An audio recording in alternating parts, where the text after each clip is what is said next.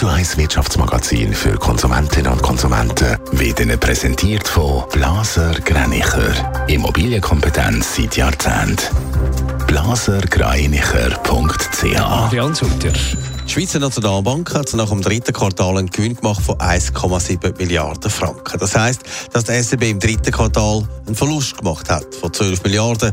Nach dem ersten Quartal hat es nämlich Gewinn gegeben von 27 Milliarden. Der Streik in der US-Autobranche ist beendet. Nach sechs Wochen haben sich Gewerkschaften und der Autohersteller General Motors können einigen. Gemäss Medienbericht soll der Lohn um gut ein Viertel steigen. Apple hat zu Halloween neue Prozessoren, MacBooks und iMacs präsentiert. Gemäss dem Konzern sind sie vor allem auf die neuen Prozessoren stolz, die viel schneller sein als die vorherigen. Die werden dann auch gerade in den neuen MacBooks eingekauft.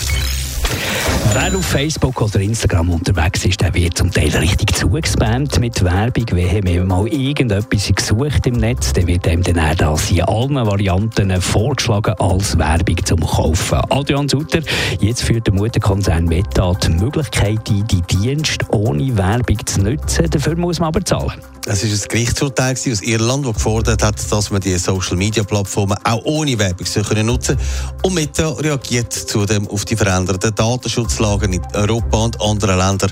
Weil da gilt jetzt, es braucht eine Einwilligung der Nutzerinnen und Nutzer, um personalisierte Werbung zu schalten. Und genau mit dem verdient ja Meta schließlich das Geld. Aber eben gratis wird es nicht mehr, wenn man keine Werbung mehr sehen will. Was kostet das? Also im ersten Schritt 10 Franken in der Schweiz oder eben 10 Euro in den EU-Ländern für einen Account.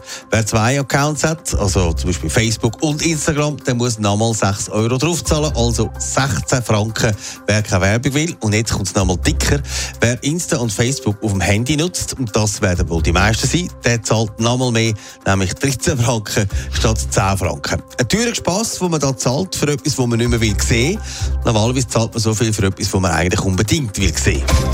Netto, das Radio 1 Wirtschaftsmagazin für Konsumentinnen und Konsumenten.